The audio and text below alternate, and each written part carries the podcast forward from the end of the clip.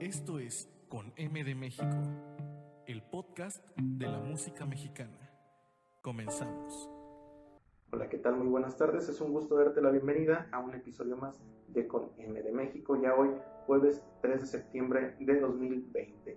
Eh, realmente se nos está pasando muy rápido este, este tiempo, ya estamos en septiembre. Recuerdo que comenzamos este programa el 16 de abril pero bueno, es un gusto seguir eh, contando con ustedes dentro de esta plataforma. Y también eh, comentarles, agradecer que ya estamos comenzando en la nueva plataforma que es Cultura México, ya estamos transmitiendo algunos de los programas, los invito a que vayan, a que se conecten, a que se suscriban a nuestras redes sociales y también a nuestros canales. Eh, es un gusto para mí presentar el programa del día de hoy, es un programa muy especial, con un, invitado muy especial, con quien eh, realmente puedo decir que en el poco tiempo que tengo de, conocerle, de hablar con él, pues tenemos una, una, muy buena amistad. Y me refiero al maestro Jorge Carrizales, pianista radicado en Canadá, un, un músico completo en varios sentidos, y me gustaría eh, poco a poco ir presentando y platicando un poquito de él, pero antes que eso, eh, quiero saludar a la gente que nos escucha en la transmisión en vivo aquí en YouTube y también a aquellos que nos escuchan un poco más tarde en nuestras diversas plataformas como lo son Spotify, como lo son Apple Podcast, Google Podcast, etcétera. Les doy la bienvenida y muchas gracias por, por seguir aquí con nosotros. También me gustaría invitarte a que te suscribas a nuestro canal de YouTube, que actives la campanita de notificaciones para que no te pierdas ninguno de nuestros videos. Eh, también invitarte a que nos sigas en nuestras redes sociales nos encuentras en Facebook como Poneme de México, eh, el podcast. O también nos puedes encontrar de igual manera en Instagram. Y también eh, me gustaría invitarte a que sigas las redes sociales de Cultura México, Canal Cultura México, que los estoy compartiendo aquí en el canal, eh, perdón, en nuestras redes sociales estoy compartiendo las redes de Cultura México.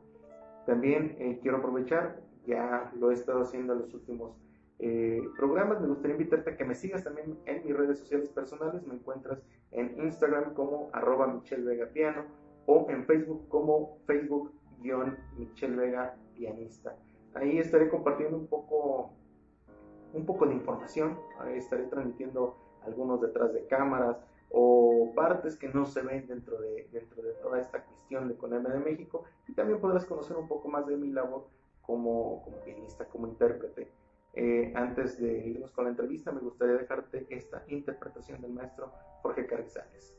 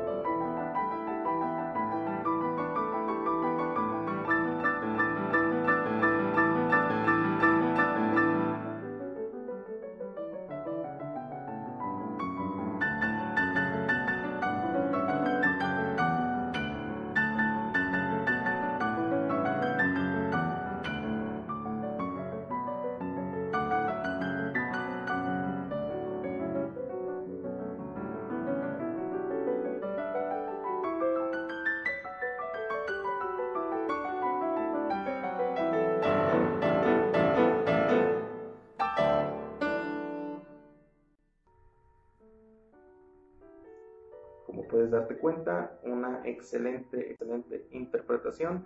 Eh, déjame platicarte un poquito, el maestro Jorge Carrizales es un pianista activo en Canadá, estudiante, o más bien ya terminó su, su maestría en performance.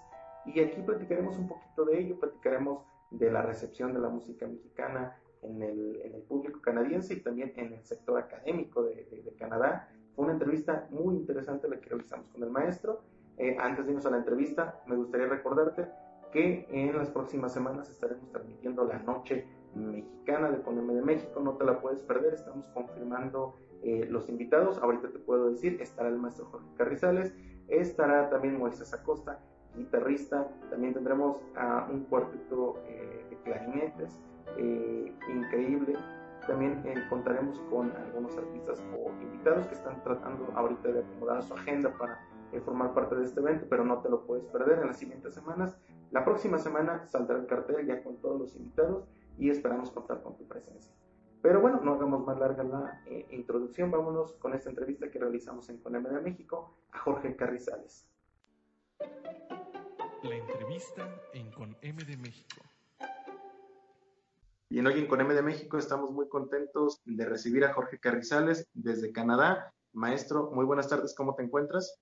Hola, maestro Michel Vega, muy bien, muchas gracias por la invitación, gracias por tenerme aquí con ustedes. Gracias a ti, maestro, por aceptar esta, esta invitación. Hace algunos días transmitíamos una eh, invitación que nos hacía el maestro Jorge a escuchar uno de sus conciertos la verdad, un concierto maravilloso. Por aquí sigue en, nuestro muro, entonces si alguien lo quiere buscar, lo puede, lo puede hacer. Y me gustaría platicar un poco contigo, maestro, exactamente de eso, cómo ha sido esta parte de, tu trayectoria. Si pudiéramos comenzar hablando un poco de ti, eh, ¿quién es, para todos los que nos escuchan en Coname de México, quién es Jorge Carrizales? Sí, claro que sí, maestro. Soy un pianista originario de Nuevo Laredo, Tamaulipas. Nací allá el concierto del que mencionas que está ahí en el muro, muchas gracias por compartir.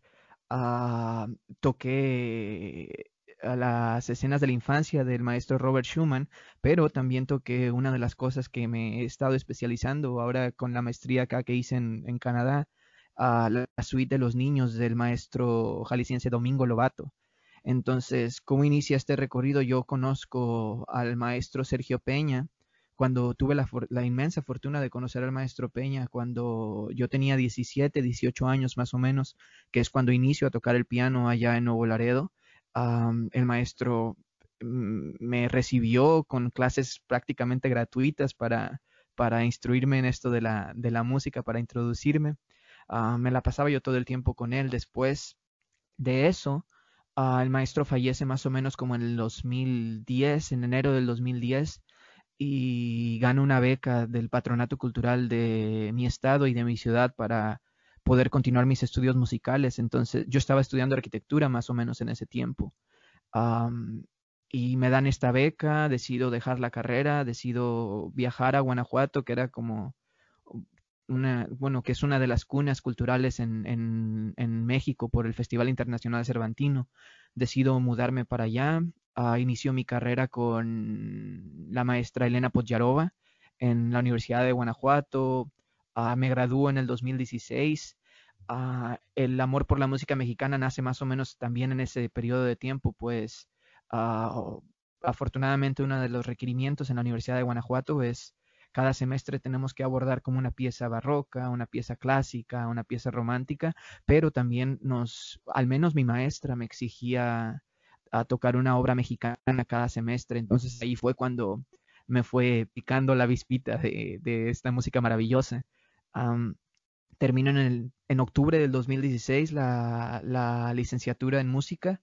Después me mudo a, Cincinnati, Ohio, donde vivo con mi familia y, este, y toco conciertos allá, toco en, en Ohio, en Kentucky, también toco en Texas, uh, en Laredo, Houston también así como he tocado varios conciertos en la República Mexicana, en Tamaulipas, Guanajuato, Jalisco, Ciudad de México.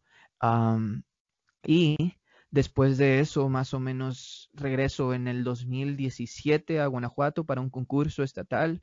Uh, gano un premio para un premio económico para poder como ah, proseguir con mis estudios de posgrado aplico a la Universidad de Victoria, aquí en Canadá, en British Columbia.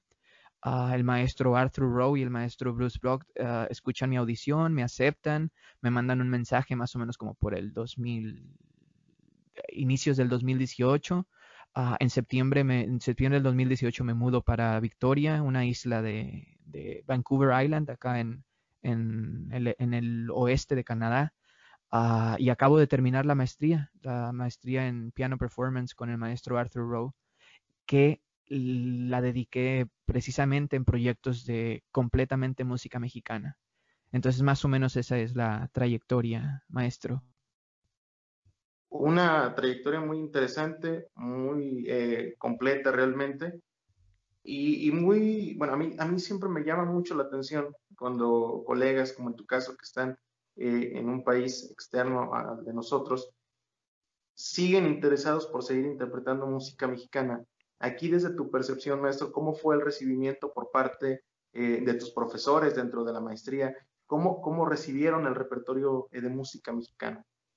Sí, pues yo, yo tenía, yo tenía así como es normal, yo creo, un poquito de dudas en, en venir a, presentar este repertorio acá, pues yo me, me imaginaba la maestría o me, sí, me imaginaba la maestría como un, un, un, proyecto en el que uno tenía que especializarse en más música clásica y compositores europeos y, y, no estaba tan seguro de poder, de, de, venir a traer estos compositores, entonces, estos compositores mexicanos. Entonces, yo llego aquí a, la universidad en 2018 y le digo, platico con mi maestro porque también, era mi, también es mi asesor y le digo, tengo este proyecto, ah, traje esta sonata del maestro Federico Ibarra en el primer año, entonces me dijo, claro que sí, claro que sí, tráela, la vemos aquí y trabajamos juntos. El maestro Ibarra eh, vive actualmente en Ciudad de México.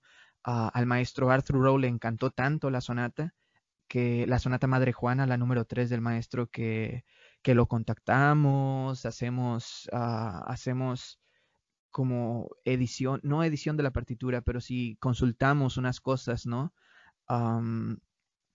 También en ese primer año presento, además de la sonata Madre Juana, también toco Manuel M. Ponce, el preludio y fuga sobre el tema de Händel, y también toco las tres piezas para piano de Moncayo. Ah, entonces, más o menos este fue mi repertorio del primer, uh, bueno, que le dicen First Graduate Recital, y, toqué estas tres piezas mexicanas, pero como tampoco estaba yo tan seguro de tocar puro repertorio mexicano como en mi segundo año posteriormente lo hice, en el primer año metí a Debussy y a Frederick Monpot también, entonces más o menos así estaba compuesto el repertorio del primer año que está en YouTube ah, para, que, para que se pueda consultar y ver.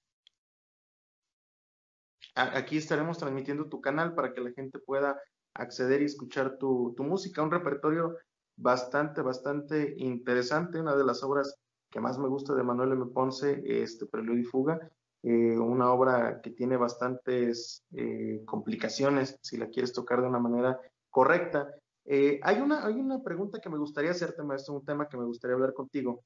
Hace, algunos, hace algún año estuve yo en, en la ciudad de Nuevo Laredo, en la sala Sergio Peña, y yo me sentía soñado de, poder tocar en, una sala que llevara el nombre de este gran pianista mexicano.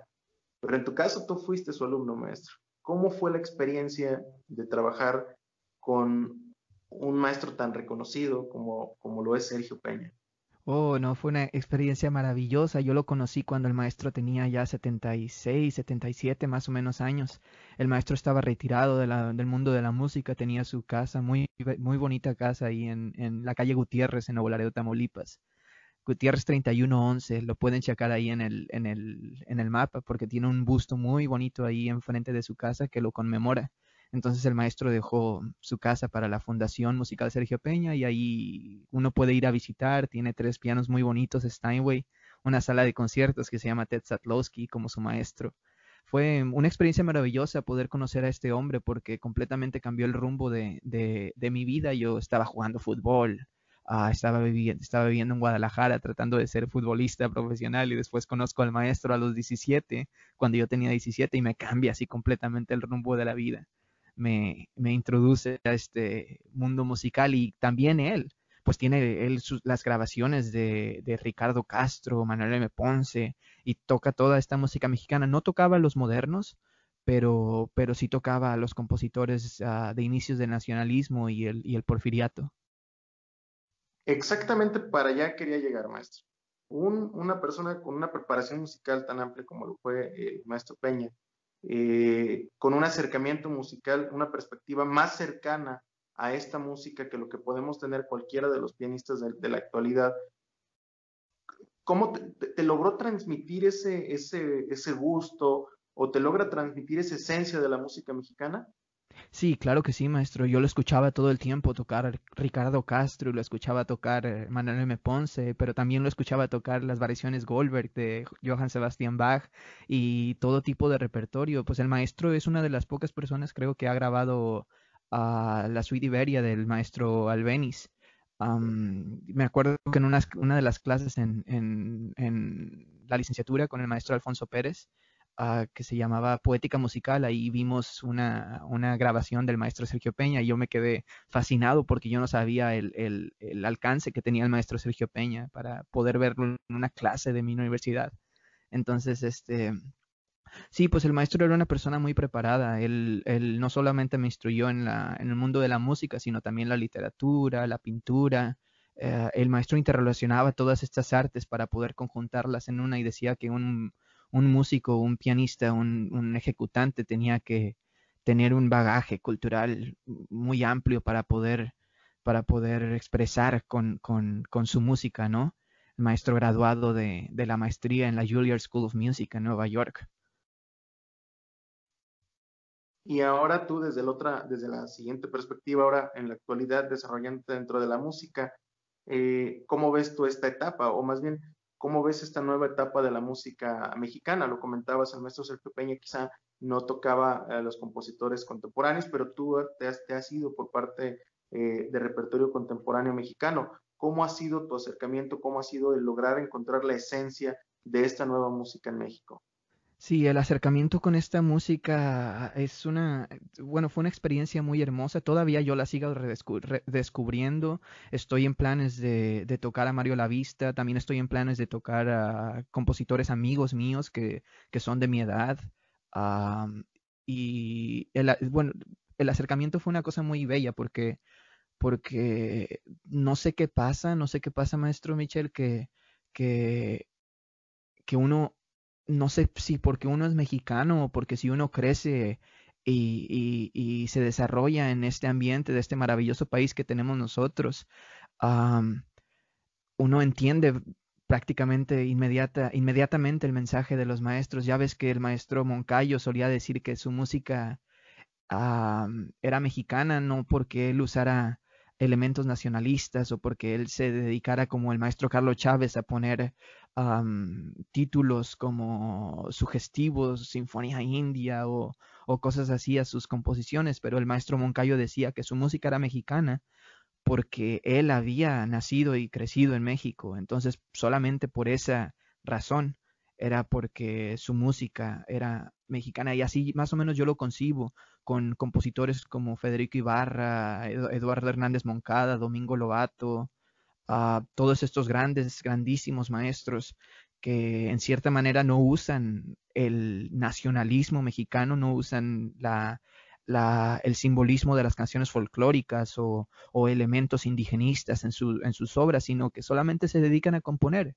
música académica, música inteligente que al final es hecha por mexicanos y al final es mexicana porque porque pues los maestros son, son de México, ¿no? Y precisamente eso es lo que vine a presentar acá, un proyecto de compositores como ellos, compositores que son uh, muy auténticos y, que la verdad al maestro Arthur Rowe, mi asesor de maestría acá, quedó fascinadísimo. Decía que, por ejemplo, con, con Federico Ibarra y con, uh, con, con Díaz de Mar y Río del maestro Márquez, uh, decía que son obras magníficas, totalmente comparables y a la misma altura de cualquier otro repertorio clásico. Es, es interesante que lo vean de esa manera porque a veces dentro del mismo país existe ese, yo lo llamo, es, un término propio, eh, ese malinchismo musical actualmente en, no quiero decir que en general en México, pero, pero sí lo existe. Algunas personas que eh, dicen, sí, yo quiero tocar, no voy a mencionar ningún compositor para no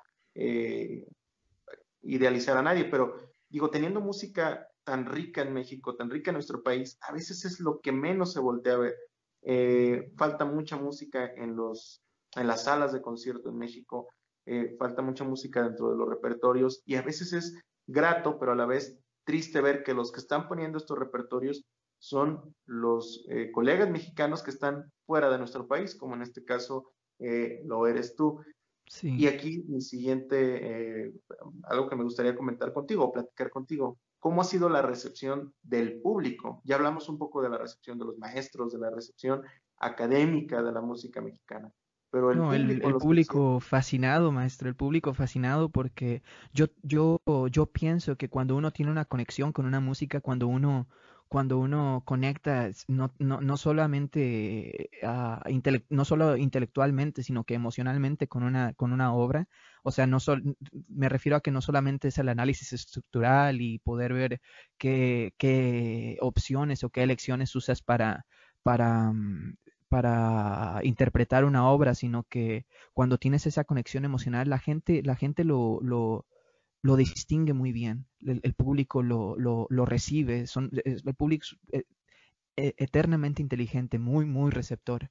Entonces, por ejemplo, en este último concierto que toqué, que tocó Schumann, la, las escenas de la infancia, sí, una experiencia maravillosa y la gente, la gente también yo tengo una conexión muy hermosa con esta música, pero uh, cuando toco Domingo Lobato, la, que también es otra suite infantil, una suite dedicada a los niños, no, precisamente uh, compuesta para que los niños toquen, sino que inspirada en la infancia, con pasajes técnicos muy complejos y una, una madurez en la expresión musical, toco esto y, la gente prácticamente ovaciona de pie y dice, oye, mira qué, qué, qué, qué, maravilla de música, ¿no? Y es una cosa que, que nunca han escuchado y yo creo que mm, no, sé si me atrevería a decir que, que ah, hago el, el, estreno, al menos en la isla, de esa, de esa obra compuesta más o menos como por el 45, 1945, por el maestro Lobato.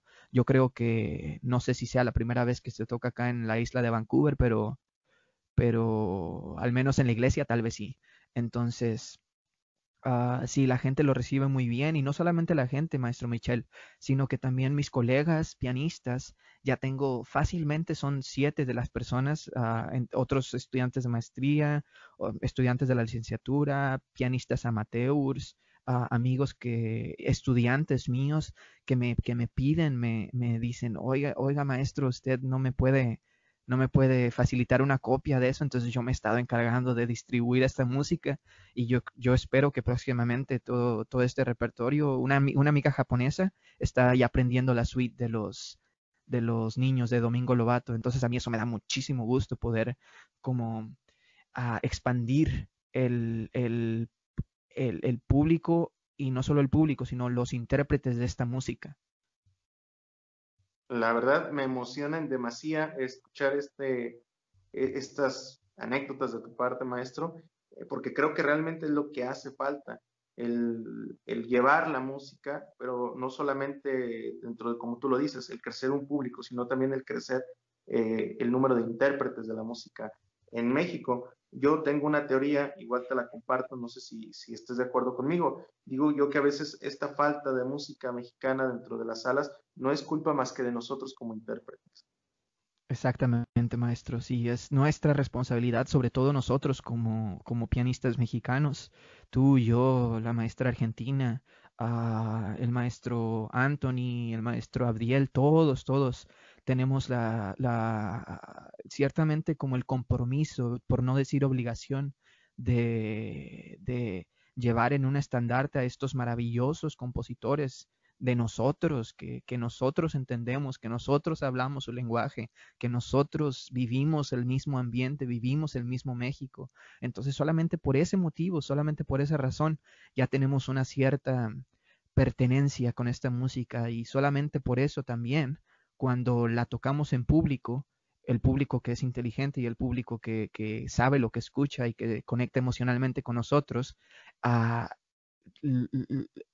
hacemos una simbiosis como, como espontánea cuando tocamos esta música. Y yo pienso que, que sí, maestro, tienes toda la razón. Es nuestra responsabilidad y nuestra obligación, nuestro compromiso poder estar tocando esta música, no solamente en México, sino en el extranjero también. Desde tu perspectiva externa a nuestro país, porque en este caso tú, tú lo ves desde fuera, eh, ¿cómo, ¿cómo logras ver este desarrollo de la música mexicana en México? ¿Lo alcanzas a, lo alcanzas a ver? Porque veo que estás muy al pendiente de lo que sucede en la escena nacional, entonces me gustaría, nunca se ve igual desde dentro que desde fuera. ¿Cómo, ¿Cómo, ves tú esta perspectiva desde donde tú te encuentras? Yo estoy muy feliz. Hace poco estuve mm, ah, investigando porque yo quiero continuar con estos estudios de, música, de música mexicana. Ah, veo y, me doy cuenta con una sorpresa maravillosa de que han abierto la maestría en música mexicana, en, me parece que en el Conservatorio de Música en la Ciudad de México.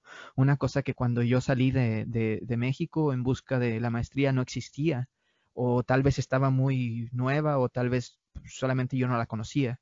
Pero, pero me da mucho gusto que, que pianistas como tú, como Argentina, como Abdiel, uh, al maestro Abdiel yo lo escuché tocar en vivo el concierto Ah, de Manuel M. Ponce en, con, la, con, la, Universidad de Guanajuato, con la orquesta de la universidad. Ah, y pues desde entonces el amor por la música, ¿no?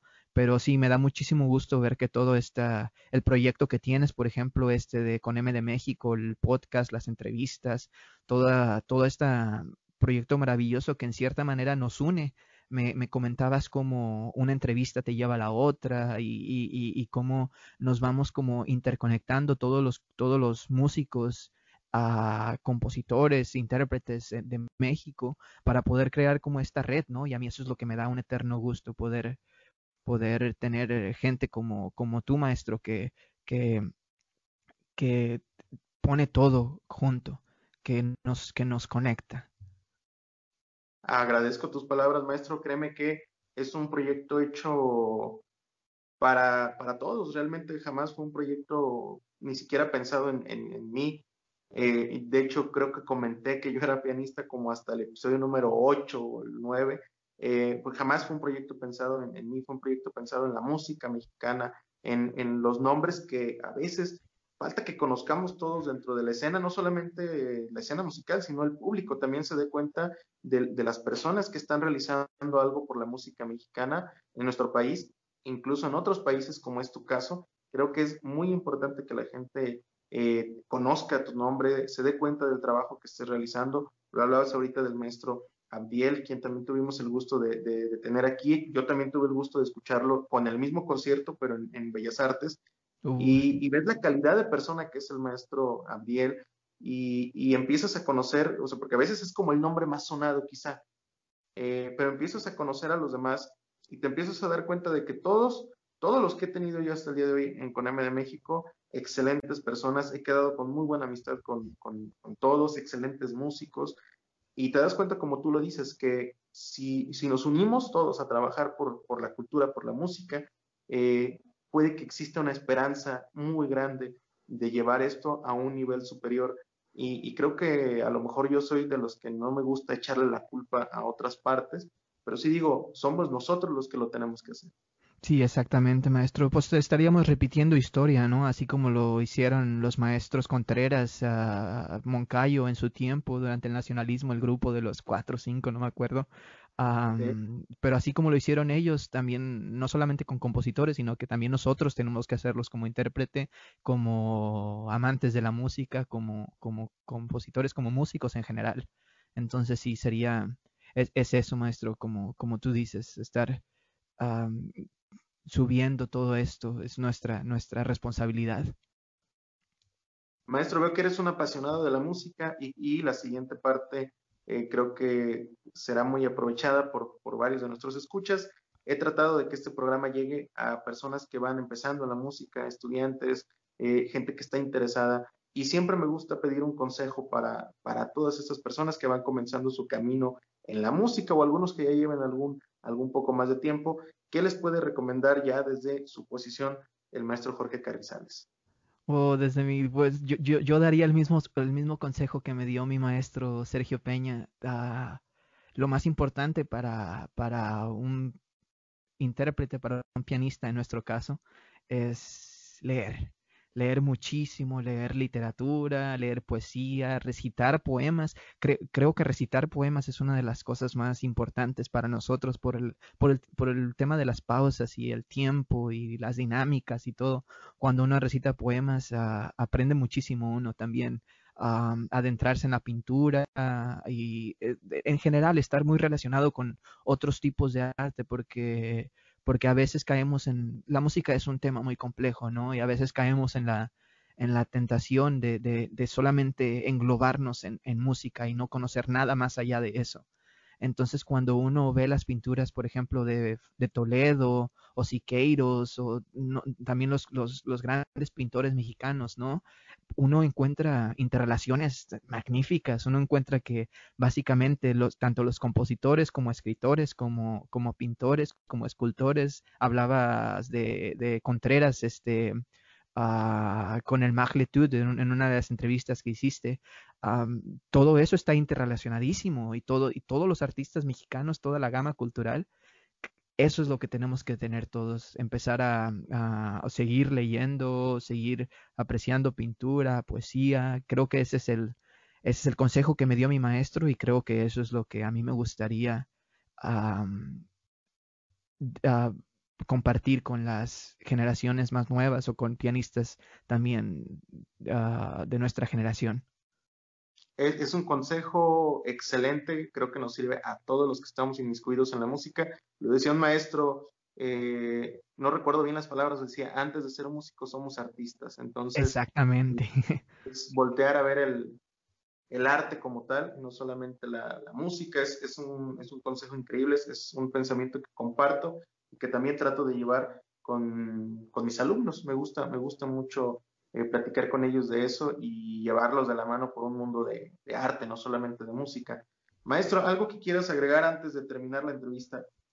Sí, claro que sí, maestro. Me gustaría nada más, este, para nuestro público, uh, como yo, como nosotros estuvimos buscando nuestro, el, camino a seguir después de una licenciatura, yo quería para los que nos estén escuchando, que estén terminando sus licenciaturas, yo quería uh, uh, decirles que, pueden contactarme con, todo, con toda confianza.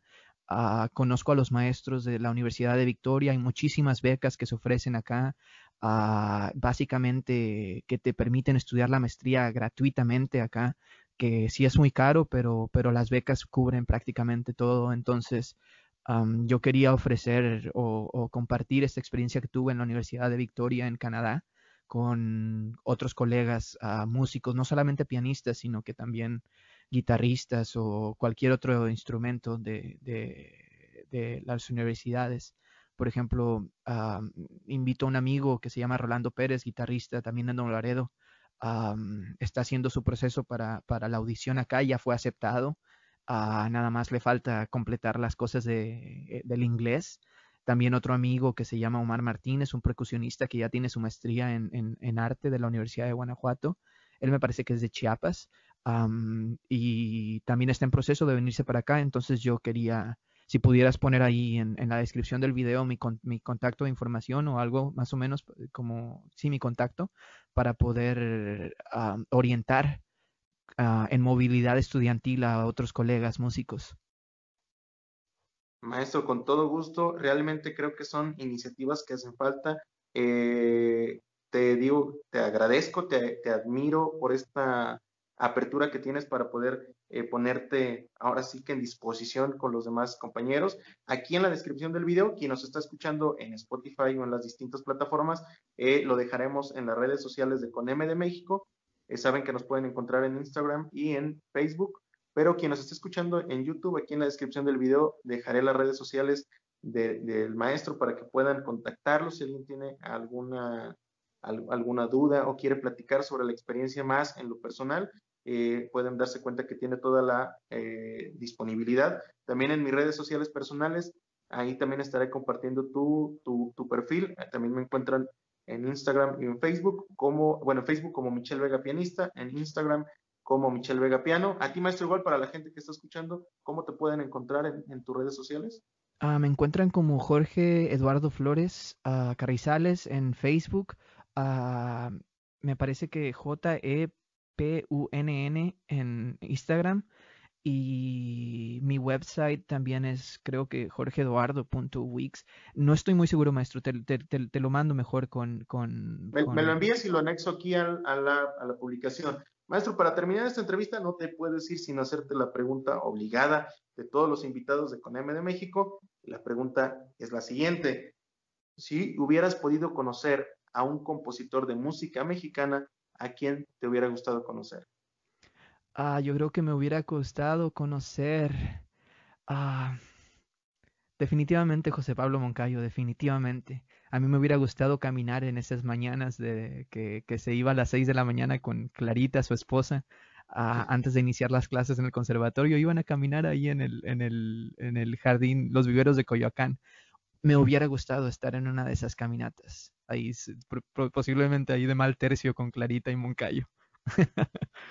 Posiblemente, pero no importa, nadie te hubiera quitado el gusto. Exactamente, maestro. Una, excelente elección del maestro Moncayo. Eh, las tres piezas para piano que comentaste son fabulosas, a mí me, encantan. Eh, y también me gusta mucho por esta conexión que yo tengo con José Rolón. Moncayo fue alumno de José Rolón. sí, exactamente, sí. Eso me, gusta mucho. Bien, maestro, no me queda más que agradecerte agradecer el tiempo, la disposición de aceptar esta entrevista en Coneme de México y fue un placer contar contigo. Un placer, mucho gusto, Michelle. Muchas gracias por la invitación de nuevo y saludos a toda la audiencia. Saludos y la plataforma queda abierta para ti, maestro. Que tengas muy buena tarde. Muy buena tarde. espero que hayas disfrutado esta entrevista tanto como lo hicimos eh, nosotros aquí en Coneme de México agradecerte nuevamente por escucharnos en la plataforma que sea que nos escuches. Muchas gracias. Eh, tu labor y el escucharnos nos, alienta a continuar con lo que estamos realizando en Colombia de México. Si conoces a alguien que te gustaría eh, que entrevistáramos y que estuviera en nuestro programa, por favor contáctanos. O también si eres alguien que le gustaría estar dentro de nuestro programa, mándanos un mensaje y será un placer platicar contigo y estarte mostrando en los próximos programas de Poneme de México. No me queda más que recordarte que no te pierdas la noche mexicana de Coneme de México, saldrá el cartel la próxima semana y mm, bueno, no me queda más que despedirme, enviarte un saludo y desearte que tengas una excelente tarde. Hasta luego.